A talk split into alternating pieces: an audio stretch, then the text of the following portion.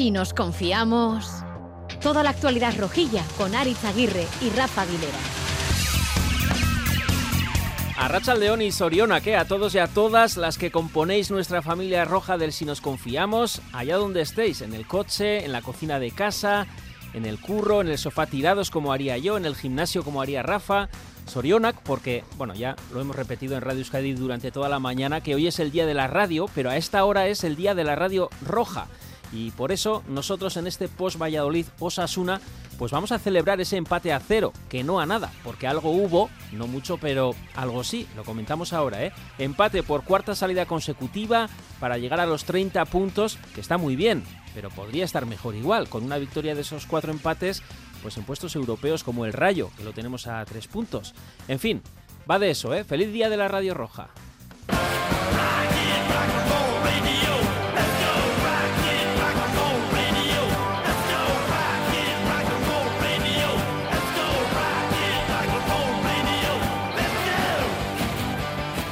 Rafa Aguilera, Racha León. A Racha León, Oye, si te digo radio y Osasuna, ¿a ti qué te viene a la cabeza? Uf, me vienen muchas cosas, muchas horas de trabajo. Pero mira, si. sobre todo de trabajo, ¿eh? eh pero si tengo que recuperar una, un recuerdo eh, de Osasuna y radio, eh, me quedo con me quedo con aquella retransmisión del partido Murcia-Osasuna, que tú ni, ni habías nacido. no sé, igual sí, no sé. Es que te voy a decir una cosa. A mí cuando me viene Radio Osasuna a la cabeza, ¿sabes qué me viene a la cabeza? Eh, tú. ¿Ves? No habías ni nacido. Es la diferencia. Bueno, y me vienen también Chus Luengo, Martínez de Zúñiga, eh, Don Goyo y esa tertulia en la Eguski de, de Juan Cruz y compañía de, de Toulouse y tu bandera, etcétera. Pero también me vienes tú, claro. Sí. Sí, pues, pues, petardeándome con los pues, goles. Y pues lo siento. Sobre todo petardeándome con los goles en contra, con ese gol. Eh, así con desgana, con esa desgana. Es que no ha habido nunca grandes motivos para celebrar un gol en contra de Osasuna, o tú los has tenido. No, la verdad que Ah, vale. Bueno, en este día de la Radio Roja queremos felicitar a todos y a todas las que hacen radio gracias por y para la afición roja. Sorionac, por ejemplo, a nuestros colegas de la otra radio pública, de, en Antena Rojilla de Radio Nacional, Soriona Javier Izu. Nueva semana, nueva antena rojilla, ese empate ni fu ni fa, no sé ni cómo calificar. Eso es, ni fu ni fa. Sorionaka, Euskal Herri Ratia con, con Juan Cruz Lacasta, Pello Arguiñarena, con Aguirre Bengoa, con Josu Ganuza. Berdegunean, oberena, aridane, esan daiteke izan zela. Bai, ari dane argi eta garbi. Valladolid egia esan ba, ama bostogei minutuz nahiko gogor. A los grandes Javi Laquidain y Miquel Navarro de la cadena SER en Carrusel y en Ala Rojillos. Claro, es que nos hemos adelantado casi siempre Claro. fuera y nos han empatado. Que todos Sí. pensamos que podía ocurrir. Claro, si le sacas a Darko, automáticamente el mensaje que mandas es, es vamos a evitar, vamos a evitar lo que no conseguimos evitar. Mítico. A los compañeros de Onda Cero, ¿eh? en el caliente caliente de Javier Saralegui, Sorionac.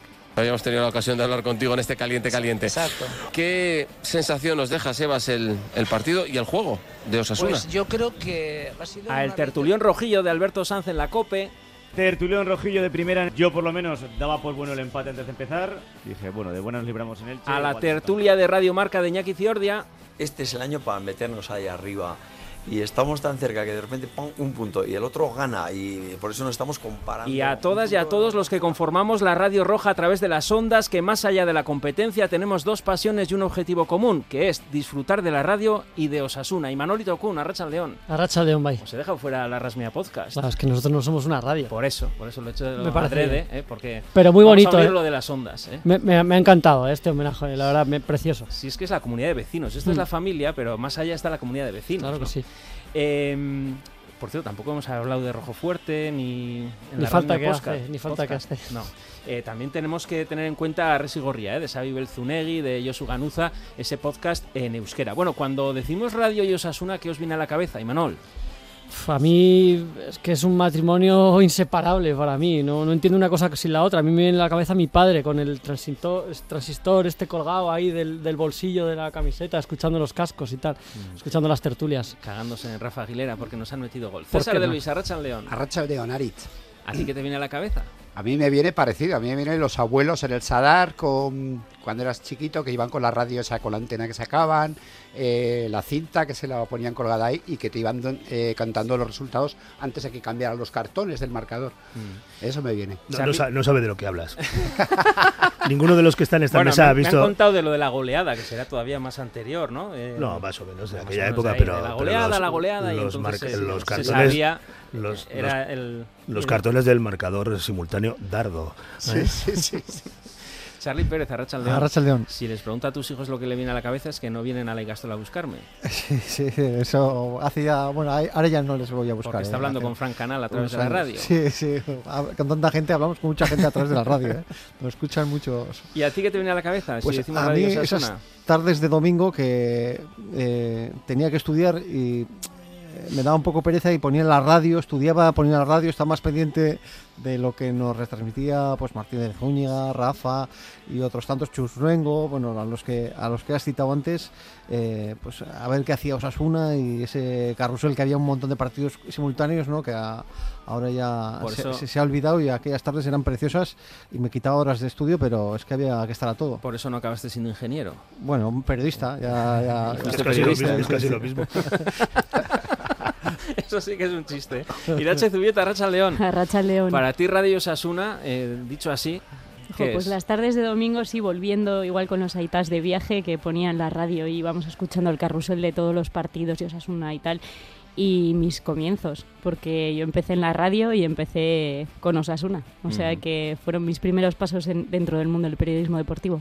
Pues si queréis Radio y Osasuna en Radio Euskadi, estamos en la FM en emisión desde y para Navarra, en Twitter arroba si nos confiamos y en directo a través del móvil, ordenador o tablet en itv.eus y en ITV Nayeran clicando Radio Euskadi Plus y en las plataformas podcast, Spotify y iVoox gracias a Asier Iriarte y a Asier Aparicio en este caso que están en la realización técnica porque... Nos viene muy bien que si nos confiamos somos muy malos, pues para que no nos confiemos de aquí a lo que resta de temporada. Si nos confiamos... Si nos confiamos, toda la actualidad rojilla en Radio Euskadi.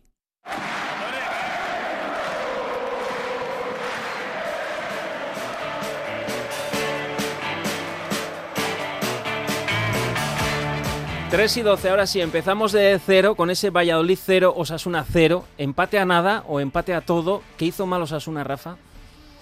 ¿Qué hizo mal? Sí. Hombre, evidentemente no marcar la más clara que tuvo. que La fue de Darko. eh, que esa fue, fue esa cesión de Darko a, a las manos a- al portero. eh, Esa entrega que fue sorprendente. Eso es posiblemente Muy lo buen peor. contraataque, entre otros también un gran, protagonizándolo un gran- por un gran. Eso posiblemente fue lo peor que hizo Osasuna porque evidentemente, como reclamaba Arrasate en la víspera, si el equipo quiere dar un paso adelante tiene que mostrar el colmillo y el, colmillo se muestra en ese tipo de, de- de acciones. Acciones en las que quizás no o quizás consigues un resultado, obtienes un botín que está por encima de lo que has propuesto durante el partido, pero que te dan los puntos que son los que marcan la diferencia. Pero también Arrasate en esa previa mencionaba ese símil con el Tour, ¿no? Que a veces dices, bueno, pues ataca, ataca, y que está el, el ciclista que no puede más, aunque tú desde el sofá. Dejo también una frase en la que eh, nos invitó a, a pensar, eh, creo que de manera colectiva, si realmente el equipo está como para exigirle eh, todo lo que le estamos pidiendo. Y la verdad es que en esta fase del, del campeonato de liga, pues la impresión que da es que no, no le alcanza. Mm, Hay muchas circunstancias que analizar y probablemente algunas de ellas eh, son imponderables que son que son que están ahí que son son imposibles de, de- de soslayar no pero pero da la sensación de que al equipo le falta ese puntito y lo comentamos el otro día también Mm. Esto decía Arrasate en euskera sobre el valor del empate. Bueno, nik uste dut ez dela golik egon, baina gauza asko pasau dizela ez. Irabazi ezin da nin ba puntu ontzat emon bida ez, hogeita mar puntu eta, bueno, aurrera bidugu. No ha habido goles, pero han pasado muchas cosas. Cuando no se puede ganar, pues bienvenido sea un punto y ya tenemos 30. Le daba valor. ¿Tú qué valor le das al empate? Yo creo que tiene ese valor, porque al final pues parece una tontería, pero los números en la clasificación pesan, ¿no? Sí, Y pero acabamos como con mal sabor siempre el partido. Insisto en lo que estamos comentando, eh, no podemos eh, evitar eh, y dejar a un lado las circunstancias que concurren en cada análisis de cada partido. Y ayer estaba condicionado, pues por ejemplo, por una alineación de última hora y además casi, casi te diría que cir- circunstancial. Y Mm. al final, por ejemplo, mm, mm, esa reconfiguración de la defensa eh, eh, y con la portería a cero, y viendo el rendimiento, por ejemplo, que ofreció Aridane, eh, es un argumento que se convierte para Arrasate en satisfactorio, porque me imagino que tendría sus dudas a la hora de, colocar ese once titular y, cuando echa a rodar la pelota, a ver qué es lo que va a suceder, ¿no? Porque él sabe que ha montado un equipo casi casi de circunstancias. Lo que comentábamos antes, mm, si Osasuna estuviera fino, si tuviera gente que estuviera con toque, pues probablemente hoy estaríamos hablando de, una victoria inmerecida, pero de tres puntos en el bolsillo. Bueno, eh, en Valladolid estamos abonados al empate, ¿no? Es Bueno, una apuesta es segura. Eh, muchas veces, además, ese empate a cero y mucho aburrimiento, que tampoco es cuestión de animar al personal de la hinchada Mira, rival, yo- ¿no? yo Cuando me- se juega afuera. Yo me estrené con un, eh, en el año 90, con un Valladolid Osasuna. Trepidante, ¿no? Trepidante. Victoria de Osasuna 0-1 por gol de Jan Urban. Yo no daba Pues crédito. eso sí, que encima jugó en los dos equipos. Se puede Claro. hacer un homenaje. Eh, bueno, quizá lo mejor también la charanga de Mendavia, eh, que animó en la ciudad, eh, la ciudad en los prolegómenos. Te ves haciendo el trenecito y Manol ahí con la charanga detrás. Sí, dentro de 20 o 30 años, sí. Aparte de la charanga, lo mejor Aridane, ¿no? La charanga y Aridane. Sí, sí, sí, bueno, Aridane tremendo. Yo me alegro mucho porque además es el jugador favorito de mi hija. Así que, bueno, cuantos más minutos le Pues vemos. cuánto ha sufrido, ¿no? Sí, sí, ha semanas. sufrido. Pero bueno, no, eh, espectacular Aridane, ¿no? No, no lo esperábamos sobre todo. Y viene haciendo buenos partidos, ¿eh? La verdad es que está poniendo... eh, está poniendo las cosas difíciles para, para Unai, sobre todo, ¿no? Y, el otro día estuvo de esos partidos que dices, es que hoy, hoy está tremendo, hoy no, no va a pasar, ¿no? Con un nivel de confianza y, bueno, pues también dando muestra de lo que de lo que ha sido cuando ha estado en forma y concentrado, que es un tipo con unas condiciones físicas descomunales y además también talento defensivo. Pasa es que a veces, pues ya sabemos que tiene las cositas. Aridane. Algún cortocircuito, ¿no? Sí. Que otro, las aridenadas. Eh, Irache, eh, ¿qué le pasa en cualquier caso a Osasuna que no es capaz fuera de casa de dar la versión que da ahora en casa? Sobre todo ese Osasuna reconocible del que todos vibramos al principio, que es verdad, con un equipo más titular quizá que, que el que vimos en Valladolid, aparte de la defensa, también con Aymar Oroz. Eh, no sé, mm, ¿por qué a veces hablaremos ahora de perdemos el balón y el control del partido, ¿no? Contra rivales asequibles en un guion de partido que podría ser prácticamente muy asumible para Osasuna, pero que ahora parece que pedimos más. Ayer no se puede valorar mucho por el tema de la alineación, que fue un poco el tema de última hora, pero sí que es cierto que no encuentran la forma de crear peligro en área rival. Les está costando mucho ejercer presión alta, que es a lo que estamos acostumbrados. Quizás los rivales también ya saben qué es la manera que tienen que ju- de jugar fuera de casa y ayer el Valladolid, por ejemplo, lo hizo muy bien porque cogía el balón por el centro y luego lo sacaba por los, por los laterales, ¿no?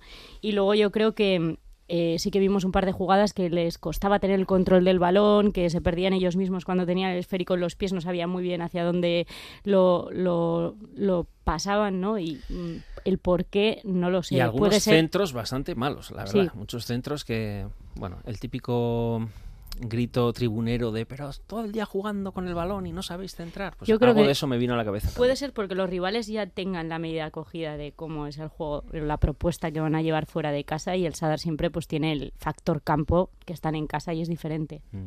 Eh, Charlie, debut de Iker Muñoz. Sí, eh, una de las grandes buenas noticias del fin de semana, ¿no? Sor- sorprendente porque yo al menos no esperaba que eh, fuera a entrenar el sábado y ya fuera convocado y jugara en el partido de ayer, ¿no? Incluso que jugara, ¿no? Eh, en las circunstancias un partido reñido, empatado, con todo eh, aún por, por disputarse y Yagoba está claro que la cantidad de partidos que este año ha visto en vivo en, en Tajonar pues ha tomado buena nota de los jugadores que están sobresaliendo y, la verdad es que Iker está haciendo una temporada muy muy muy buena y bueno, ayer tuvo su premio y además yo creo que cumplió con, con nota, saliendo en un momento difícil y yo creo que haciendo un buen papel como lo hizo también Pablo Ibáñez. Vamos a hablar eh, sobre Iker Muñoz con Santi Castillejo y también iremos a Villafranca. ¿eh? Por cierto, Rafa, salió en lugar de Lucas Torro, que últimamente está teniendo demasiadas molestias. ¿Es duda para el partido contra el Real Madrid o no? Porque claro, va un poco renqueante. En ¿no? principio hay que eh, colgarle la etiqueta de duda, sí. Ya, es, ya era casi duda para, para la alineación de, de ayer y no pudo terminar el partido otra vez con, con un golpe. Viene arrastrando molestias musculares desde hace ya semanas y, y ahora se sabe que tiene que administrar las cargas de trabajo desde hace mucho tiempo con, con él y con otros jugadores de- del equipo. Y me da pena porque si hubiéramos tenido un lateral derecho en condiciones, porque Diego Moreno también estaba tocado, no Hmm. entrenó por el golpe, etcétera, eh, Peña y, y Nacho Vidal no están, eh, hubiéramos visto igual a Moncayola en el lugar de Torro. Probablemente, claro. Mi, mi- mi impresión es que igual si hubiera jugado David, eh, Zorro hubiera descansado. Pero yo creo que eh, las dos eran demasiadas. Por eso decía, por eso bajas, decía antes ¿no? que, el, que, el, que el equipo, o sea, que el, que el análisis del partido no puede eh, hoy eh, realizarse sin tener en cuenta eso, como apuntaba antes Irache. La alineación condiciona mucho porque no solamente es una cuestión de, de sustituir jugadores en puestos, sino que al final lo- los recambios hay que buscarlos de entre jugadores que los sacas de su posición para colocar a, otra, a otro en, en- esa demarcación, con lo que al final se produce un, una suerte de desequilibrio que, que, mm, convirtió al equipo pues casi casi casi en un experimento, ¿no? César, eh, sobre Quique Barja, sobre ese enfado que todos vimos en la tele, totalmente enrabietado, yo creo que por el partido que no le había salido, aunque a mí me gustó mucho en la primera parte, ¿eh? pero eh, más que con el entrenador entendimos un gesto eh, por el partido, aunque es verdad que siempre es uno de los sustituidos. Mm, No sé qué opinas de ese enfado, de su partido, de Quique Barja. Hombre, sí, em, estéticamente fue un gesto feo, pero que denota frustración, eh, rabia, pero también osasunismo, ¿no? Yo creo que Quique Barja vive mucho lo que es el club, creo que ha sido siempre muy respetuoso con, con todos los cuerpos técnicos, con, con la gente, con los niños que van allí, y, y la verdad que luego se le vio a más hasta incluso hundido, igual estaba reflexionando sobre el tema. Eh, lo que comentas de los cambios, hombre, yo no dispongo de la estadística, pero casi juraría que el 90% de los partidos que ha jugado titular ha sido el primer cambio. Eh, se veía con el brazalete, que como dijo ayer un tuit del amigo Ángel Echeverría, le quedaba muy bien. Y yo creo que fue frustración. Yo creo que tenía muchas ganas y quería, quería haber da- aportado más. A ver si podemos hablar de los, brazel- de los brazaletes y de los capitanes, de los referentes en el vestuario, ahora que no están Oyer y Roberto Torres, con Valentín Urriza. Pero no sé si queréis añadir algo más sobre el enfado de Quique Barja. Bueno, eh, lo entiendes, ¿no? Pues por eh, estar caliente, el ser sustituido, pero a mí no, no me gustan esos detalles, ¿no? Sabiendo, te- tienes que saber que las cámaras te están enfocando, eh, casi le da a, a Sergio Herrera, ¿no? Que hacer una locura lo de Sergio Herrera, pues tiene su, su aquel también. Eh, pero bueno, yo creo que esas cosas se tiene que ahorrar un futbolista, porque además también hay que transmitir unos valores a, a los chiquis y a las chiquis que están viendo el partido. Yo creo que pues hay que contenerse sabiendo que es complicado hacerlo en un momento de, de calentura, pero bueno, hay cuestiones que, que también Barja tiene que, que aprender como otros jugadores. ¿Y Manuel? Sí, bueno, yo no lo entendí ni mucho menos como un enfado respecto al cambio, ¿no? Estabais hablando de que... Pero bueno, es verdad que desde el- tenemos el fútbol de los cinco cambios, prácticamente todos los atacantes son cambiados, mm, casi todos los partidos. Es verdad que lo de Quique Barja, pues, pues ha, ha habido años que a mí me ha olido peor, porque era siempre el primer cambio, siempre el primero que... Como que era el, el más fácil, ¿no? De, de- el canterano, el chico que todo joven, que mejor se iba a tomar el cambio o tal. Pero bueno, yo creo que no tiene nada que ver en este caso con esto. Creo que, creo que es un gesto feo. A mí también me, gusta que los jugadores, pues que no les salen las cosas. Y el otro día no tiro un centro bueno. Cuando eso, a veces Barja centra sin mirar y, va a la cabeza, ¿no? Y, el otro día no tuvo suerte en esa arte y, supongo que, que estaba muy enfadado también un poco con consigo mismo y lo pagó así. Pero aún así, la frustración hay que gestionarla mejor, por supuesto. ¿Y qué opináis de esa alineación de circunstancias, sobre todo de esa defensa inédita, con Juan Cruz y Aridane de centrales y Moncayola por la derecha y Manu por la izquierda? Bueno, Aridane se colgó la mochila de la responsabilidad y lo hizo muy bien. Fue muy solvente. Mm. El resto, bueno, eh, si nos salvamos en el partido fue gracias a Aitor, sobre todo a Aridane, pero porque hubo una buena defensa. Y Juan. Cruz estuvo bien Juan también. Juan Cruz estuvo bien. de menos a más le costó un Sí. poco entrar en... Es que además Juan Cruz eh, es un jugador que, excepto cuando fichó por el Elche, eh, toda la vida había sido central. Incluso ha sido eh, internacional en las categorías inferiores como central. Pero ni todo tiene eh, automatismos y a la hora de perfilarse se perfila ya como un, como un lateral. Le cuesta, Sí, le cuesta y de hecho al principio, Al principio le costó, sí. le costó entrar en, en el partido. Yo creo que merece la pena subrayarse eso que, que dices, ¿no? El, el rendimiento de la línea defensiva compuesta como estaba compuesta. Mm, entiendo que eh, eh, Aridane es el nombre propio de- del, del partido, probablemente porque además eh, no solamente hizo las cosas bien, sino que estuvo en los momentos eh, fundamentales y decisivos para, para evitar a Osasuna un, un mal, un mal resultado, pero yo creo que hay que destacar también la aportación de John Moncayola en esa posición de lateral derecho, porque para Osasuna ahora mismo eh, poder contar con un recurso como él para defender eh, tantas posiciones con un eh, nivel medio alto, en algunas ocasiones alto, es un auténtico lujo y, y, de hecho, bueno, pues ayer Moncayola acudió al rescate ¿no? de- del equipo porque evidentemente cuando Arrasate tuvo que montar la alineación titular, pues tenía un pequeño te- tenía un pequeño galimatías, ¿no? Mm.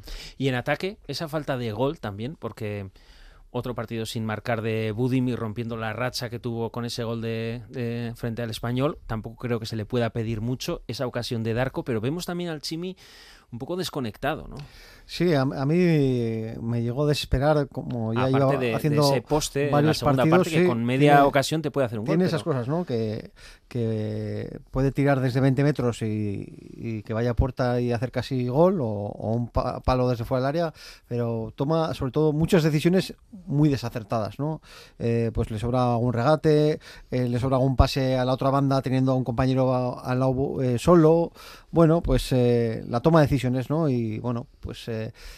eh, no fue el que, digamos, eclipsó el ataque ofensivo, pero ayer pues, quizás sí que vimos a un Moy más gris, ¿no? Ya quizá también arrastre eh, pues el cansancio de jugar muchos partidos. Eh, En la primera parte eh, se mostró más, pero en la segunda apenas se le vio. Supongo también los rivales estudian muy bien la apuesta de, de este año de Yagoba y, y Moy pues está acusando, está pasando por un bache y el equipo lo, lo nota, ¿no? Ofensivamente también, pues la baja de, de Oroz, pues también yo creo que, que es una baja importante a la hora de, de crear peligro y de jugar por dentro. Yo creo que eso no se nos puede olvidar, ¿eh?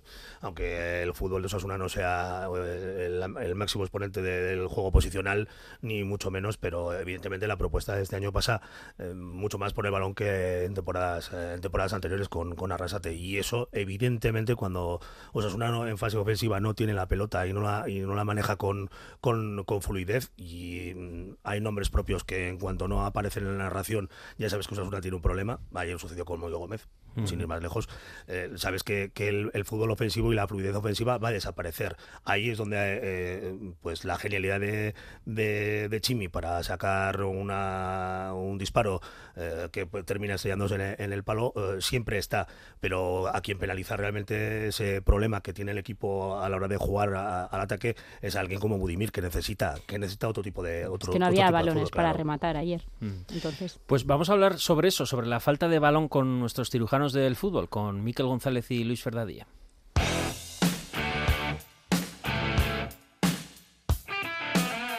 Lo que el rojo no ve y la roja tampoco.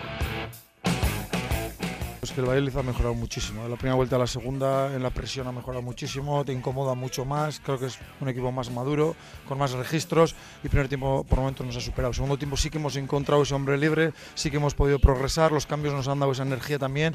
Y luego ellos con los cambios han ido a por el partido también. Y ahí sí que se han visto pues bueno, transiciones hacia los dos lados. Pero si el primer tiempo hemos estado mal es porque nos ha costado tener el balón y porque el Valladolid eh, nos ha defendido bien y nos ha presionado muy bien. ¿Por qué a Osasuna le desapareció el balón, sobre todo en la primera parte, pero luego también cuando se convirtió en una especie de correcalles la segunda? Es la pregunta que le hemos lanzado a Miquel González. Si os acordáis, en el partido de ida aquí en Pamplona, el Valladolid nos regaló mucho del partido, intentando jugarla desde atrás. Le robamos muy arriba y, se, nos, se le fue el partido, o nos llevamos nosotros el partido, mejor dicho, por lo bien que robamos arriba, pero porque ellos arriesgaron muchísimo. Entonces, yo creo que Pacheta de esto aprendió y mucho más cuando vio que, si tú ves que el rival viene sin David García, que es el jugador por excelencia, ganador de duelos aéreos, no la vas a sacar desde atrás. Lo que vas a hacer es como mucho eh, tocar un toque o dos atrás para atraer al, al rival, como hizo Osasuna que iba a la presión alta, y una vez que va a la presión alta con Pablo Ibáñez y con Moy, era el golpeo largo porque sabías que no estaba el ganador de duelos atrás, con lo cual ahí nos crearon algún problema, pues porque Juan Cruz yo insisto, Juan Cruz puede jugar de central con una defensa de tres, pero yo no lo termino de ver de central con una defensa de cuatro. Y el perfil que tiene constantemente eh, Juan Cruz jugando de central es más de un lateral o de un central jugando de tres más tirado a banda, ¿no? Su- la manera de perfilarse. Y ahí tuvimos problemas. Y bueno, ya no problemas mayores vinieron sobre todo en el uno contra uno de Darwin Machís contra Moncayola, como es lógico. Con esos condicionantes lo que estuvimos viendo fue una primera parte donde no existía el centro del campo, un comienzo de la segunda donde ya se vio algo más de juego por parte de Osasuna poquito y donde lo cambió la salida de Rubén. A partir de ahí sí, sí se vio más balón en el centro del campo, sí se empezó a jugar más y el partido llegó un momento donde se convirtió en una cosa rarísima estando Pacheta y Yagoba en el otro lado que fue que fue se convirtió en un correcalles, cosa que a mí se me hizo rarísimo con esos dos entrenadores en el banquillo. No entendí muy bien qué, qué estaba pasando. Y en parte creo que venía por eso, ¿eh? porque se renunció en todo momento al centro del campo. Moy no, no estuvo en el partido. Rubén intentó entrar un poco más en juego y a partir de ahí se generó alguna jugada, pero en general fue un partido de mucho golpeo desde atrás, de, duelos, de duelos directos arriba y sobre todo de estar muy atento a las caídas. Y ahí creo que nos ganó la partida bastante claramente Oscar eh, Plano. León Luiser. Hola, muy buenas. sí, eh, ¿A ti también te sorprendió el, correcalles eh, en el tramo final del partido o no? Bueno, en, parte, no me sorprendió del lado de Yagoba, porque al final normalmente Osasuna no, digamos, se siente incómodo con partidos a ida y vuelta y con partidos donde se transite rápido. Quizás me sorprendió más en el Valladolid, que es un equipo que, sobre todo últimamente, está eh, jugando muchas veces a que pasen pocas cosas y que sabe que, bueno, con el mercado invernal y cómo está ahora mucho más... Eh, eh, equilibrado y conjuntado el equipo tiene más posibilidades de ganar, ¿no? Como hizo frente al Valencia, como hizo frente a la Real, ¿no? Entonces, sí me extrañó que Pacheta abriera tanto el partido en el último tramo porque, bueno, eh, tuvieron opciones ellos de marcar, pero también le abrieron la puerta a una Sasuna que estuvo muy incómodo, sobre todo para llegar a portería contraria hasta ese momento. Cuando Pacheta abrió la puerta es cuando Sasuna, por lo menos, fue capaz de, de transitar y de poner el partido de ida y vuelta. Entonces, sí sorprendió un poco cómo terminó el partido, viendo cómo los 70 minutos anteriores el Valladolid estuvo mucho más cómodo jugando a otro partido que no fuera esa entre comillas, ruleta rusa que parecía los últimos 20 minutos de partido. Y quitando esa circulación de balón, eh, cortocircuitándola en el medio del campo, tomando como referencia el partido de ayer, ¿eh? ¿le han cogido un poco la medida a ese Arasate 5.0 de toque? Bueno, no, yo creo que más bien fue porque Pacheta ha sentado mucho mejor su, como decía Yagoba, después del partido, su equipo a la hora de, presionar, de ajustar marcas, de, de, buscar una situación de incomodidad, al contrario, en situación ofensiva.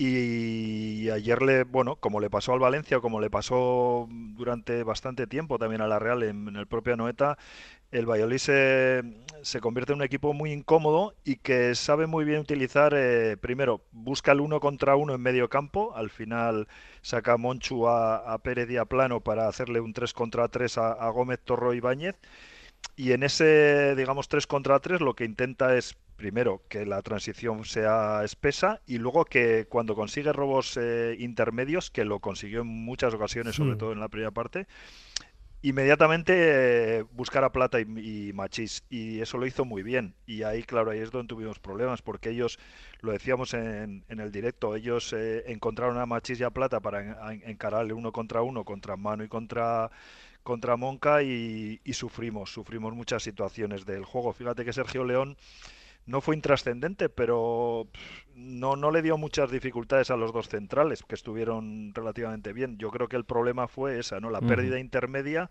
y cosas una en la primera parte no pudo transitar a campo contrario. Jugó en campo propio demasiado tiempo. Luis Fernando Dadí, es que ricasco. Hasta la próxima semana. Venga, vosotros, Agur. ¿Queréis añadir algo, algo de la reacción en la segunda parte? En lo que decía Miquel González a partir de que Rubén García entra en el campo. Sí, a, mí después de la, primera parte, eh, el descanso todo era mejorar, ¿no? Así como contra el español, el equipo fue de, más a menos, eh, por lo menos en la sensación que nos queda con el empate de es que se fue de menos a más y de que el partido pues eh, estuvo también en las botas de, de Darko. Y la verdad es que eh, la entrada de Rubén García a mí sí que eché en falta pues que igual hubiera habido más cambios antes y que, que Rubén, que lo está haciendo bien cuando, cuando está entrando, pues no, no tenga más minutos en un tramo de la temporada en la que nos falta pues igual un poco más de frescura y más calidad eh, a la hora de buscar esos centros que, sabemos que Rubén eh, da, da asistencias de gol. Sí, bueno, es lo que comentaba antes Rafa, ¿no? Sobre cuando hay, jugadores que no salen en narración, tenemos problemas. Pues Rubén García, como Aymar, como Moy, que está, pero está bajico, pues, pues cuando están y cuando juegan, pues se nota. Y el equipo tiene más, más la bola y consigue juntar cuatro o cinco pases seguidos y de repente llegas al área contraria tocando el balón rápido Entonces, bueno, yo creo que es una mejora evidente cuando está Rubén, ¿no? Y quizá el partido de ayer, no lo sé, entiendo que está muy condicionado por, por, por múltiples eh, factores, sobre todo muchas bajas, pero quizá ayer el partido, el partido de ayer, pues hubiera estado bien, ¿no? Haber visto a Rubén, viendo cómo estaba Moy sobre todo, ¿no? igual Pablo también, bueno, que, hizo un buen papel. Entonces, bueno, yo creo que Rubén quizá tendríamos que contar un poquito más con él. Y sí que al final, pues me queda la sensación de que al final estuvimos más cerca, pero nos faltó un poco de, veneno, que también nos viene faltando, porque también estamos acusando que no, nos falta gol, ¿no? Vamos con las flores y las macetas. Flores y macetas.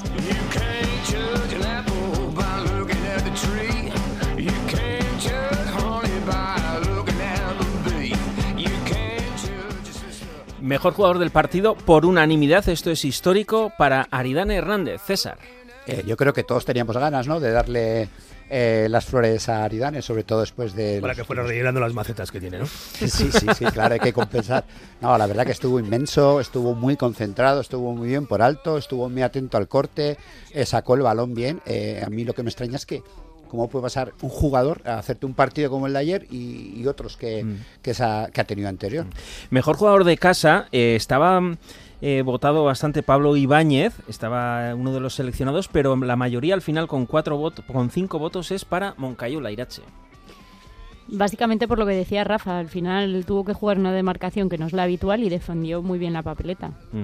Y premios si nos confiamos al jugador menos acertado, pues entre las menciones está Darko, lo ha mencionado Rafa, imagino que por esa ocasión, ¿no? Haciendo uso al... Mm, y porque eh, en un cambio, eh, y además en ese tramo de partido, creo que se le debe, a un cambio se le debe exigir algo más, ¿no? Y, no, así como por ejemplo si Rubén eh, contribuyó a que el partido diera un giro, incluso llegara colocarse en esa situación que hemos comentado, acercando a Osasuna a un algo más que a un, que a un empate.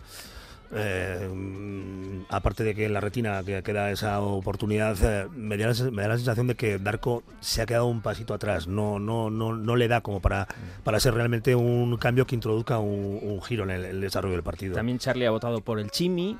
Sí, eh, por la toma de decisiones, eh, lo que he comentado antes. Eh, a mí me, frustra muchas veces que, pudiendo tomar decisiones fáciles, tomen las difíciles y encima supongan errores y pérdidas de balón. Y Manuel por Barja. Ah, mucho macetero por sí, Sí, bueno, yo creo que, como hemos comentado antes, creo que estuvo desafortunado con el balón y sobre lo que comentaba Rafa de, de Darko, es verdad, yo creo que el año pasado o hasta, hasta final de, año se notaba cada cambio, el cambio de Darko aportaba al equipo, nos daba profundidad, era agresivo, nos ayudaba a acercarnos a la portería contraria y ahora a veces parece más una rémora. Mm, yo creo que en Darko apreciamos todos eso, mm. eh, eh, como jugador 12, como jugador 13 en temporadas pasadas apreciábamos eh, el hecho de que su aparición pues cambiaba las dinámicas de, los partidos, aunque sea durante una fase del encuentro. Ayer creo que fue interesante. Bueno, le habéis dado a todo, macetas para todos, pero al final la maceta por mayoría ha sido para Muy Gómez, César. Eh, quizás eh, porque... Al premio si nos confiamos. Sí, menos pues, acertado al final, si miras las estadísticas, tuvimos un 51%, o sea, no, no, dominamos la posesión del balón como en estos últimos partidos y mucho ahí tiene que ver eh, Moy Gómez, tampoco es todo culpa suya, ¿no? también sus acompañantes ¿no? que, le faltaban, que, es una buena forma de jugar. Pero, pero sí, sí. Se ha convertido en el termómetro, ¿eh? creo que del, momento en el que está el equipo. Mm. Si brilla, brilla el equipo y al revés. Eh, pero también queremos hablar del debut de Iker Muñoz. Es un día muy especial para mí debutar con Osasuna es lo que siempre he soñado, así que eh, a seguir trabajando y que esto siga. Centrocampista, 20 años de Villafranca, debutó en el minuto 70, vigésimo sexto jugador que usa Yago Barasate esta temporada y el cuarto del promesas en jugar con el primer equipo con Oroz, Pablo Ibáñez, Diego Moreno y ahora Iker Muñoz. Santi Castillejo, entrenador de Osasuna Promesas, Arracha León. Buenas tardes, ¿qué tal estamos? Gracias por estar en primer lugar aquí en la tertulia roja. Si nos confiamos de Radio Euskadi, ¿qué se siente cuando vuelve a debutar en primera otro de los cachorros? En este caso Iker Muñoz. Bueno, pues ah, una inmensa alegría, ¿no? Primero alegría porque es nuestro trabajo y, estamos haciendo las cosas para, para que ocurran esas situaciones, ¿no? Y luego, pues hombre, siempre tiene esa responsabilidad o esa, no sé, esa cosa en el estómago de decir, por favor, que lo haga bien, porque siempre es una responsabilidad, ¿no? De que están con nosotros, lo hacen muy bien, pero claro, Primera División es otro otro mundo, ¿no? ¿Y qué te pareció su partido de ayer? Eh, salida en el minuto 70 para sustituir a nada más y nada menos que a Lucas Torró con problemas físicos, en esa medular en un momento en el que Osasuna tampoco tenía balón y que el partido se estaba convirtiendo en una especie de correcalles. Eh, ¿Te gustó Iker Muñoz? ¿Cómo le viste? Sí, no, estuvo bien, estuvo muy bien porque cogió bien la posición, pasó su debut, no perdió nunca balón. Eh, yo creo que le dio equilibrio al equipo porque a partir de ahí Osasuna yo creo que tuvo algo más de de balón y, llegó, llegó sobre todo más al área contraria y hizo un poco que el Valladolid se, se deshiciera, ¿no? Yo creo que estuvo correcto y siempre es bueno que cuando sales al primer día pues las cosas vayan bien y por lo menos el marcador, si no mejora, por lo menos que no empeore, ¿no? Eso es, eh, por lo menos un punto, ¿eh? ya que no se puede ganar, no perder. Eh, en cuanto a Iker Muñoz, que mucha gente que quizá desconozca Tajonar sí que se esperaba ese debut eh, de Pablo Ibáñez, pero Iker Muñoz para esa gente sí que ha sido una relativa sorpresa. Eh, ¿Cómo le definirías? ¿Cuáles son sus características principales? Es un jugador que juega de, pivote, de seis en nuestro equipo, que, es un jugador muy muy completo porque tiene eh, la vertiente de, balón, que es muy bueno con el balón, técnicamente es muy bueno, pero también la tiene sin balón. Es un jugador defensivamente con una táctica especial porque intuye cuando cuando está el peligro en un sitio y en otro, siempre se adelanta, tiene un buen timing eh, de cabeza, aunque no es un jugador excesivamente alto, va muy bien de cabeza. Y luego a veces se despliega también, porque a veces ha jugado con nosotros también de volante y es que tiene gol también, ¿no? Este año llegado a un gol de, falta directa. Bueno, es un jugador muy, muy completo, pues que tiene, si Dios quiere, todo para, para un día ser jugador de primera, ¿no? Mm. Eh, Santi, eh, tercera derrota consecutiva en casa de Osasuna Promesas. Estáis realizando una temporada brillante, incluso llegando al liderato. En cambio, los últimos resultados, bueno, pues os han retrasado quizá hasta la posición donde podría ser más natural de Osasuna Promesas, ese noveno puesto. No sé qué está pasando, ¿te preocupa o no? Sí, hombre, claro, me preocupa. Me preocupa porque cuando tú pierdes en casa tres partidos seguidos, algo estamos haciendo mal, ¿no? está claro que eh, que es una preocupación. Pero bueno, eh, al final nosotros sabíamos que esto podía pasar y que, que llegarían los malos momentos porque no era normal lo de la primera vuelta, ¿no? Eh, pues se ha juntado todo. Pues cuando estás, cuando no estás bien, pues tienes jugadores importantes como Iker o como digo, pues en, el primer equipo. También cuando cuando la racha esta te, hace que, lo que antes entraba no entra, lo que el rival antes fallaba, pues ahora mete, pues estamos en una situación mm, negativa, pero que bueno, que hay que revertir. Yo yo confío en los jugadores, confío en los que están jugando ahora también y no hay, no hay ningún problema en el sentido de que eh, entrenan como antes, pero bueno, las cosas a veces en el fútbol no, no son matemáticas. ¿no? Y hay que destacar ese meritorio empate contra el Eldense en la anterior visita y por otra parte, eh, ahora tenéis otra vez otra visita dura contra la Morevieta. Sí, un campo difícil, un campo de un, equipo que el año pasado estaba en segunda, que todos sabemos que allí es muy difícil ganar porque, porque por las condiciones del campo y por el, y por el rival, porque el rival es un buen rival. Pero bueno, es que todos los rivales nos tienen que llevar al máximo y vamos a depender sobre todo de lo que hagamos nosotros mismos, ¿no? Si somos ese equipo fiable que hemos ido durante la primera vuelta, pues siempre he dicho, podemos ganar en cualquier campo. Lo pudimos hacer en casa del, del líder y podemos ganar en, que nos hace una promesas, eh, el objetivo claro que es importante, pero tanto como el objetivo es el proceso, o sea que Santi Castillejo, entrenador de Osasuna Promesas, que sigas aflorando esos brotes verdes. Hombre, pues eso es, de eso se trata, ¿no? A ver si, si llegan cuanto más jugadores al primer equipo y, que cumplen y que, no solamente cumplen, ¿no? Que se asienten y que sean un día jugadores importantes del club.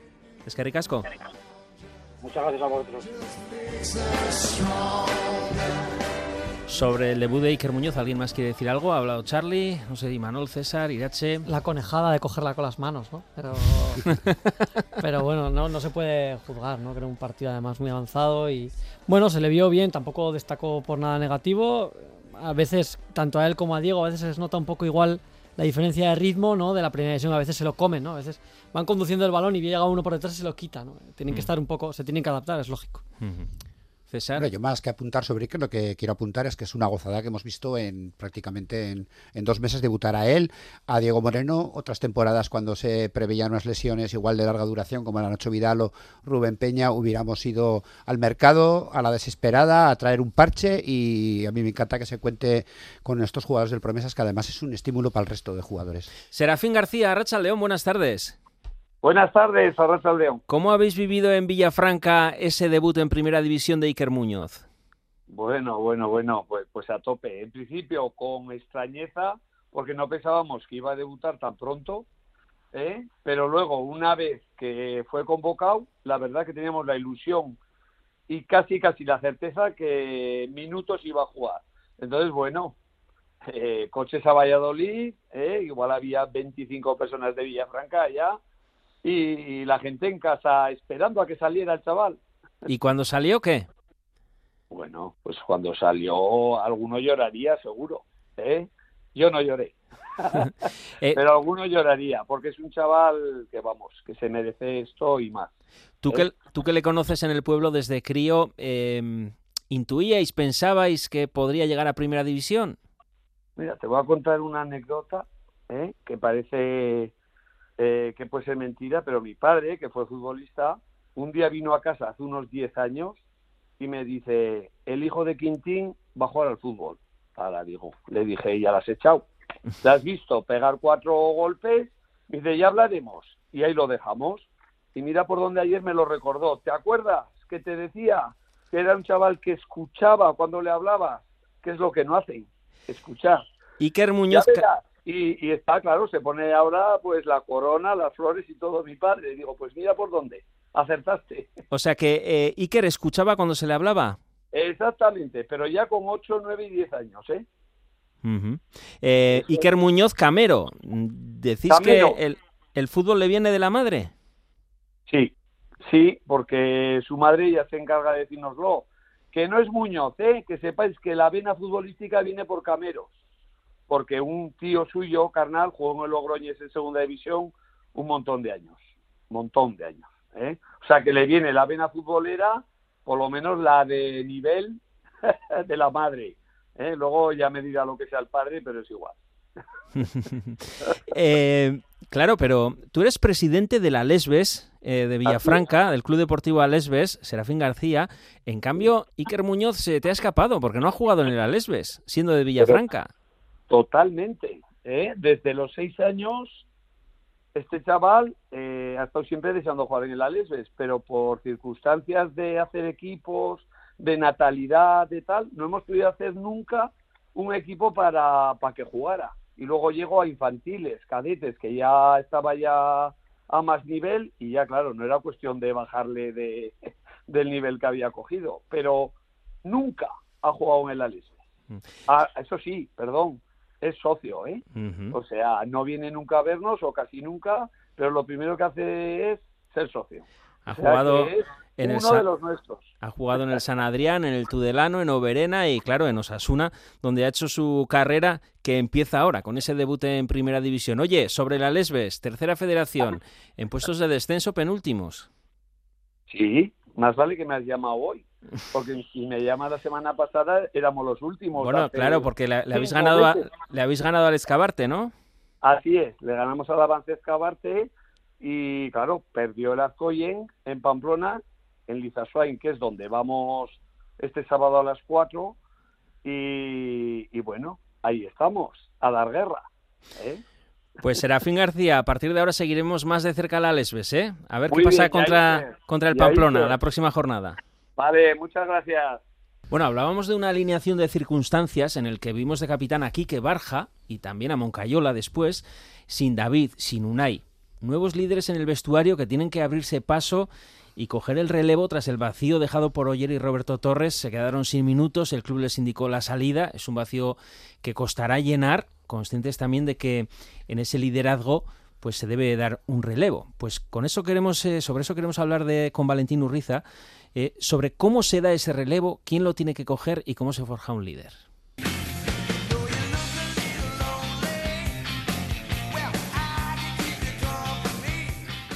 De eso queremos hablar con Valentín Urriza. Valentín Arracha León. Arracha León Arich. ¿Cómo se forja un líder en el vestuario? Vamos a ver, lo primero que hay que saber es qué es un líder. Creo que hay una distorsionada realidad que no se utiliza correctamente la definición verdadera de lo que es un líder. Para ser líder hay que reunir tres aspectos. proyecto, que en este caso es deportivo, la planificación de la temporada, estilo de juego, etcétera, seguidores, que en este caso son los jugadores, y contexto, en este caso es una temporada. Y la única persona que reúne todo ello es el entrenador. Ellos son los únicos líderes del vestuario. Cuando oímos el liderazgo de Oyer, de Messi, de Ramos, estos jugadores no son líderes, son personas influyentes, que no es poco. Por eso sus entrenadores deben manejar con eficacia estos perfiles para conseguir sacar lo mejor de ellos y a su vez del resto por influencia o contagio de los mismos. El único líder del vestuario es el entrenador. Vale, hasta ahí bien, pero ese líder necesitará la labor de esos capitanes, esos jugadores referentes que son al final el enlace del entrenador con el vestuario y los referentes también del resto de jugadores. Sí, por supuesto, por supuesto que sí, porque puede influir en lo que puede ser el vestuario del equipo, ¿no? Jugadores que sean referencia para el resto de la plantilla por determinados motivos, por ejemplo, porque sean de casa, porque transmiten los valores del club, porque es un buen comunicador, porque tienen capacidad de conversación, de convicción también, coherente entre lo que dice y lo que realiza.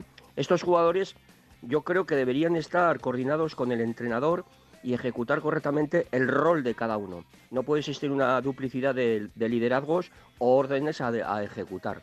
¿Y esos jugadores, los líderes o capitanes del vestuario, tienen que ser necesariamente de casa? Yo creo que sí, que tienen que ser eh, siempre de casa. Los jugadores de casa eh, son diferentes porque tienen una noción de cómo es el, equipo, de cómo es el club, de su singularidad, de la importancia de la cantera, conocen perfectamente qué es Osasuna. Y todo esto ayuda y mucho en la gestión del vestuario por parte del entrenador. Uno de esos, mm, si no líderes, personas influyentes, como estamos diciendo, para mí tendría que ser de casa, sin lugar a duda. También tiene que saber comunicar, escuchar, empatizar herramientas que le hagan desarrollar mejor un rol determinado, que incluso a veces quién es el que mejor humor puede tener en la plantilla, no tiene por qué tener un jugador, quizás pueda tener dos. Claro, Valentín, eh, hablando de esos referentes, todo el mundo apunta a David García. Yo no sé cómo es David, pero David podría ejercer ese papel más al estilo Cruchaga, Puñal, Oyer, pues veterano de casa, aún siendo joven. Hay gente que transmite en el interior cuando está en el césped y da la sensación de no transmitir en el exterior, ¿no? Cuando no está en el campo.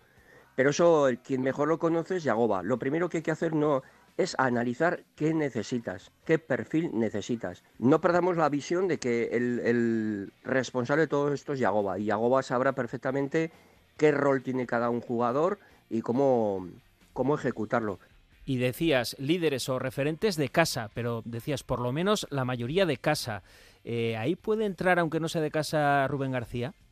Aún no siendo de casa, a mí Rubén me parece que también tiene capacidad de influencia en el sentido de que se maneja muy bien en redes sociales, es un buen comunicador, es una persona bastante solidaria, tiene una cierta veteranía, con lo cual a los jóvenes los puede integrar muy bien. Y dejando totalmente de lado su enfado y la reacción de ayer tras ser sustituido en el José Zorrilla, que ya lo hemos mencionado, al margen de ese episodio concreto, por ejemplo, más allá de esa situación, ¿Quique Barja está entre tus referentes de vestuario? Es un chaval por las características que tiene y por lo que me cuentan que es muy positivo y muy activo, muy dinámico. De hecho, el otro día me comentaban que lo de la Copa le ha venido muy bien, tanto a él como la transmisión que hace, ¿no? De su estado de ánimo, de lo que hace, de cómo funciona, de cómo anima. Y además ha sido un chaval que nunca supone una piedra en el zapato, ¿no?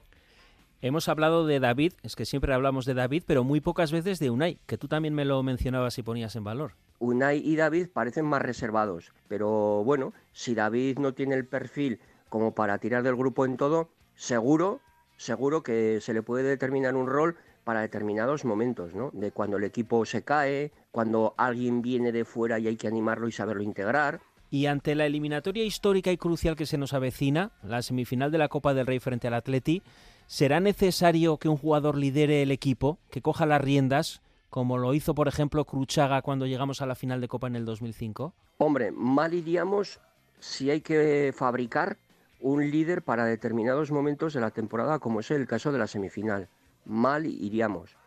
Eso es algo que se debe trabajar desde el minuto uno con ciertos jugadores que tienen el, grado de incidencia que comentaba, ¿no? Hay que canalizarlo a través del trabajo en equipo. Fabricar ahora un líder nuevo para la semifinal, eso es una tontería. Otra cosa es que se trabajen estados emocionales, motivacionales, etcétera. Pero eso no es trabajar una persona influyente para que genere mejor posibilidad de hacer su trabajo al líder, que en este caso es el entrenador. Valentín Urriza, es que ricasco. Es que ricasco, Arich.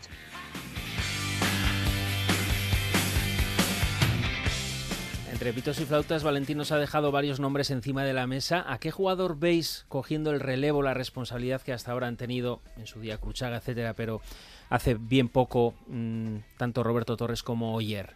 Él ha mencionado a David sobre todo, pero también a Quique Barja, que le daba mucha relevancia. Ha mencionado a Unai porque, bueno, yo también se lo mencionaba de pasada, incluso a Rubén García Irache.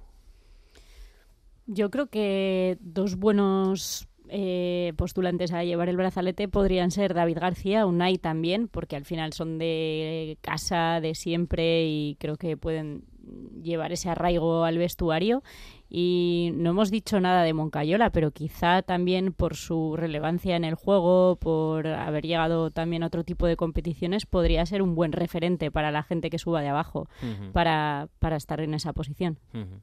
eh, también me lo comentó eh, Valentín que Moncayola podía ser, uh -huh. eh, después de superar bueno, esos baches que ha tenido con esos rumores del Atleti, etcétera, ¿no? Charlie, ¿tú a quién ves? Bueno, eh, alzando la, la, bandera de Osasuna. La verdad que los que se han citado perfecta, perfectamente cumplen los requisitos, ¿no? David y, Unai, vamos, han hecho méritos de sobra. Yo creo que además tienen el carácter suficiente para también manejar un vestuario, ¿no? Esas cosas, esos intangibles que, decían Torres y, y Oyer, ¿no? Que en momentos duros y también en momentos de alegría, pues había que subir y bajar y motivar a la gente y también enseñar lo que eso es Osasuna a los nuevos que, que llegan. Eh, yo por supuesto ellos dos, también Quique Barja y bueno, por añadir también eh, ya veteranos en el, en el, club, pues, pues Rubén, el mismo Sergio Herrera, ¿no? un portero capitán, eh, podría cumplir perfectamente y, y, bueno, pues de los nuevos, nuevos, nuevos, pues igual bueno, por Herrera también. Con la bandera ya le vimos por en supuesto, sí, sí, sí, mover una, hasta incluso sí, quedarse solo con el mástil. Un emblema, lo que sí, haga falta. Lo, lo que, Sergio Herrera para lo que haga falta. Hasta, pa, hasta para conducir un tractor también, para lo que haga falta. Eh, vamos con otro líder, eh, con otro referente, por lo menos en esta tertulia.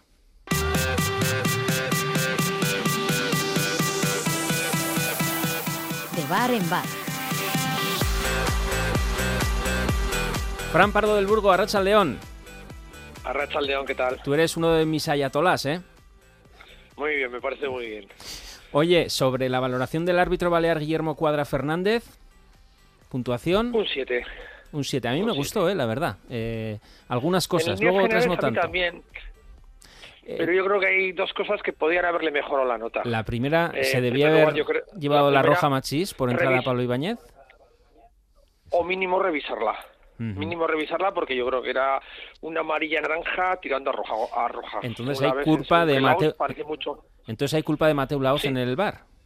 Sí, yo creo que sí. Yo creo que sí, que al menos esa jugada era revisable. ¿eh? O sea, porque yo creo que es una entrada bastante peligrosa y puede haberle mucho, hecho mucho daño al jugador de Osasuna. O sea, que a Mateo Laoz, ¿qué luego, puntuación le ponemos? Mateo, un 3. Y mm. va a que arde. Vale, vale. o sea, siendo generoso, ¿eh? Te veo bien, te veo caliente. Exactamente. Eh... Sí, sí, porque es que no me gusta cuando es, es, que no, no, a mí Mateo no me gusta y es que encima y de un tampoco. No. Eh... Un 3 iba a quedarle. Sobre la otra indicación, creo que era la de mm, si se merecía o no la tarjeta amarilla Chimi Ávila y no podemos olvidar que no estará frente al Real Madrid porque cumple ciclo de tarjetas. Ya. Bueno, eso él no lo sabe y en ese sentido pues no se lo se le puede decir que sea por eso, ¿no? Sino que yo creo que es una jugada que yo pienso que simplemente con la falta hubiera sido suficiente. A mí no me parece una jugada ni excesivamente dura, ni corta un avance tan prometedor como en, en algún medio leí. Que decían, no, es que igual corta un avance por prometedor, hombre, prometedor iba hacia la esquina casi, mm. tampoco era una jugada clara de con una posibilidad muy clara de, de, de, de un gol. Entonces, yo creo que para mí es excesiva, muy excesiva, más teniendo en cuenta que bueno, que es que el partido tampoco fue un partido complicado. Yo creo que hay es pitar la falta y se acaba la historia. Y, y, Entonces, pues, y perdona, y a, el, el, pequeño homenaje del Valladolid a, a, los premios Goya con poco los piscinazos y tal, ¿podía haber habido alguna tarjeta igual? Sí, sí, porque Pregunto. dos, tres... Bueno, yo creo, que, yo creo que tuvo buen criterio simplemente no pitando y ya está. Porque a veces lo del tema de los piscinazos es un poco complicado, porque si tú vas y sacas una tarjeta y luego demuestras que no es que ha habido penalti, sino que simplemente por la inercia de la jugada, pues porque ha habido un contacto, porque en el fútbol hay contactos, una persona se puede caer, lo cual no quiere decir que sea falta o penalti. Entonces yo creo que no estuvo mal el criterio, o sea, pues bueno, pues no, no pitas y ya está. Por cierto, igual recurre, o sea, es una la tarjeta del Chimi o no se Sí, sabe. ya que Yo creo que será recurrible, pero en bueno, esa- esa depende de la redacción del acta, Mm. depende de cómo esté redactada el acta, pues igual no nos hacen ni caso, ¿no? Mm. Pero bueno, es una pena, sí, la verdad que es una pena porque yo creo que ya te digo, el arbitraje en general fue correcto porque bueno, tampoco el partido tuvo una gran dificultad, pero lo llevó bien en líneas generales y es una pena que no, que te digo, lo hubiera hecho perfecto si simplemente si no saca esa tarjeta y si al menos hubiera tomado un poco en consideración la jugada de la, de la posible tarjeta roja, que yo creo que es que era muy probable. Pues muy bien. Oye, que no te tenga que llamar Fran eh, a primera hora del lunes que viene, al, al inicio de la tertulia, que viene el ver, no Madrid. empecemos a ponernos la venda antes de la herida, ya estamos. O sea, joder, Que viene el Madrid con Vinicius. Y bueno, pues por eso mismo lo que yo creo que sí que hay que tener y sería bueno una buena campaña antes del partido es de que no seamos nosotros los tonticos que acabemos pagando el pato de Vinicius.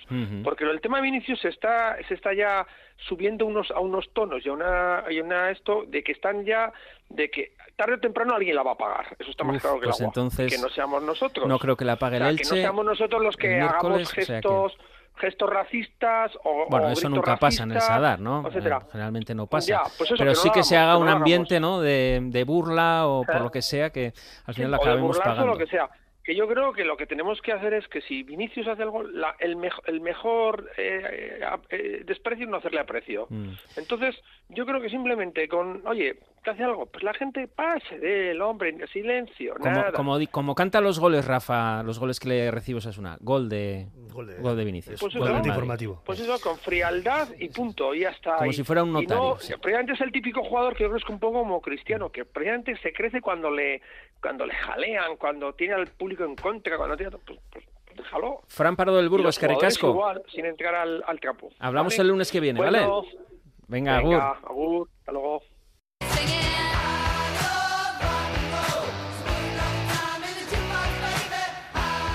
que es muy complicado llevarte algo positivo del Dani Jarque y bueno, pues eh, una primera parte donde nos ha costado mucho sobre todo transitar, no hemos tenido muy controlado el partido defensivamente, pero nos ha costado mucho en transiciones generar buenos ataques, tomar buenas decisiones, ganar espacios, intentar apretar un poquito más al, al español.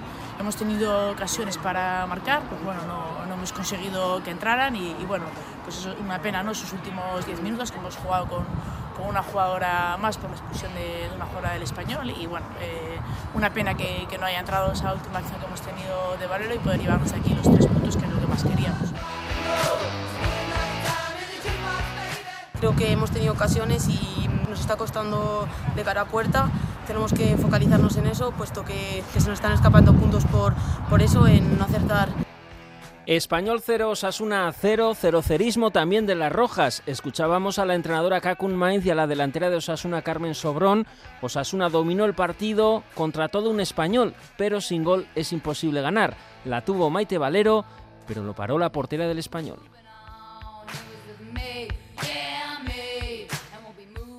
Yara La Costa, centrocampista de Osasuna, Arracha León. Hola, buenas tardes. Otro empate a cero. ¿Es una ocasión desaprovechada? Bueno, eh, para mí creo que no lo es, ya que nos enfrentamos a un rival bastante duro como es el español y encima en su casa. Y bueno, yo creo que tenemos que valorar bastante el punto que sacamos ahí, que pocos equipos van a poder puntuar en ese campo y ante ese gran rival. Porque el partido deja muy buenas sensaciones como la, la anterior jornada ante el Tenerife, sobre todo porque controlasteis el balón, manejasteis la pelota, sobre todo la primera parte, luego el español con 10 se tuvo que agazapar atrás y ahí tuvisteis las más claras ocasiones como la de Maite Valero en el 70, pero faltó el gol. Sí, bueno, yo creo que hemos dado un paso este año eh, con balón, pero bueno, lo que dices, ¿no? Que no hemos metido gol en estas dos últimas jornadas, pero bueno, yo creo que tenemos que valorar el trabajo que estamos haciendo. Eh, no sé si es una racha o que tenemos mala suerte de pues no poder eh, meter gol, pero bueno, yo creo que eso también es fútbol, ¿no? Que a veces te entra todo y otras no. Pero bueno, yo creo que ahora con estas dos semanas de descanso eh, vamos a desconectar un poco y creo que vamos a volver más fuertes y sobre todo de cara a gol tenemos que dar un paso más todas. Eso es lo que decía una y otra vez, le escuchábamos tanto a Kakun, pero sobre todo a Carmen Sobrón, que decía, mm, tenemos que aprovechar más esas ocasiones que tenemos. ¿Puede llegar un poco una delantera como Carmen a obsesionarse con el gol? Bueno, yo creo que no. Yo creo que por mucho que haya comentarios o luego veamos los partidos y tal, yo creo que tenemos que estar muy tranquilas. Creo que tenemos que confiar en cada una de nosotras y en nuestras compañeras porque realmente tenemos jugadoras que saben hacer mucho gol. Pero bueno, es fútbol, eh, es una racha, por así decir. Pero bueno, tenemos que estar tranquilas, seguir trabajando, darle un punto más a, eh, a tener ocasiones y tal y poder aprovecharlas, como bien dice Carmen. Y bueno, yo creo que entrará. Eh, ¿Cómo somos? Eh? Que igual el año pasado mismo un empate contra el español hubiese sido eh, casi una victoria, ¿no? Porque no perder en el campo Dani Jarque, pues es uno de los objetivos y ahora nos ha sabido a poco. Sí, bueno, eh, lo que te he dicho antes, ¿no? Eh, en ese campo pocos equipos van a poder puntuar porque es bastante, es súper difícil y bueno, que también el rival es bastante duro, tienen jugadores increíbles pero bueno, eh, yo creo que nos sabe a poco, pero no. Creo que tenemos que estar contentas y, seguir trabajando como hasta ahora. Eh, en la clasificación estáis séptimas, a dos puntos están los puestos de playoff, con el quinto puesto que lo marca el Granada. Un poco más lejos el liderato, que en estos momentos lo marca el Barça B, que está a ocho puntos. Ahora tenéis casi un mes de parón, eh, tres semanas largas. ¿En qué tenéis que mejorar? Eh, lo primero yo creo que es descansar, desconectar un poco del fútbol, ¿no? De la competición y bueno, estar tranquilas. Eh, estos días de entrenamiento, pues darle más caña a lo que estamos fallando, que es de cara a gol. Y bueno, sobre todo estar tranquilas y yo creo que es muy importante desconectar para poder volver más fuertes y más enchufadas. Luego viene lo bonito, porque os enfrentáis al SEAM de Lleida, que puede ser un equipo, bueno, aunque no hay ningún equipo en la primera federación femenina asequible, digamos, pero bueno, un equipo al que se le puede ganar y que encima pues podría ser hasta rival directo, pero es que luego viene los cuartos de final en casa a partido único en el Sadar. Trepidante.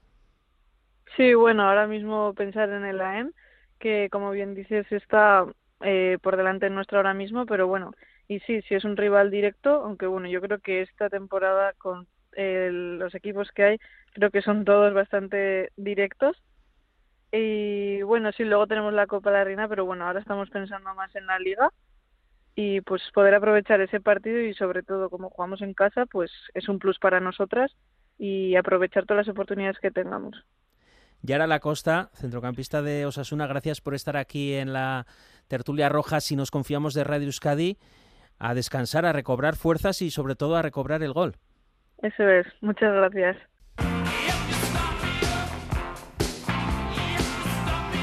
Real Madrid Osasuna, sábado 18 de febrero a las 9. ¿Con qué defensa y con qué planteamiento de partido, Irache? Habrá que ver cómo evoluciona la semana, cómo se van recuperando los jugadores que tienen molestias y espero que se recurra a esa tarjeta y que recuperemos al Chimi, porque sería una muy buena noticia. Si no, en lugar del Chimi, ¿a quién quieres poner, Charlie?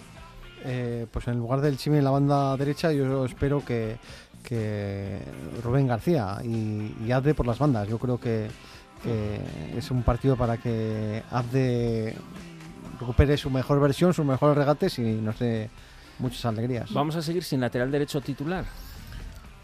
En principio sí. Mm. Veremos cómo se No llega Rubén Peña. Esta semana, esta semana la, perspectiva es la recuperación de Adaimar Oroz. Mm. Yo creo que es una gran noticia, además pensando no solamente en el partido contra el Real Madrid, sino en la final de Copa. Pues veremos Torro y veremos también qué pasa con eh, el lateral derecho, si juega Diego Moreno o tienen que sacrificar otra vez a Moncayola. Aitor Fernández de portero y Manol. Sí, sí, me parece, ¿no? Bueno, veremos, porque creo que también por ahí, ¿no? Ha dicho Yagoba que, hay que darle algún partido a Sergio Herrera antes de la semifinal, que no quiere que llegue frío. Sería un partido bonito el del Madrid. y, si hay que tirar penaltis, que contra el Madrid el porcentaje Suele pasar. De, tener un penalti en contra sube, pues estaría en la mente de Porque Aitor Fernández alguna falló el otro día en Valladolid, también paró, pero Con las no he abierto el debate. No, no lo has abierto ya. ya, veremos. volver a David García, ¿no? O sea, eso sí abres cuando te interesa. Pero sí, lleva el tema. Aitor para muchísimo, pero con las salidas tenemos problemas. Bueno, mediodía el club, ¿eh? recordad, si no lo tenéis pagado, hay que pagarlo para entrar como abonado. Pero aquí el lunes a las 3, el post Osasuna Real Madrid es gratis, ¿eh? para todos los públicos. O sea que aquí estaremos. Mientras tanto, pues ya sabéis que podéis escuchar esta tertulia íntegra en Si nos confiamos, también en arroba si nos confiamos y en ITV Nayeran. es que ricasco y acordaros, ¿eh? Gubet y Gorriak.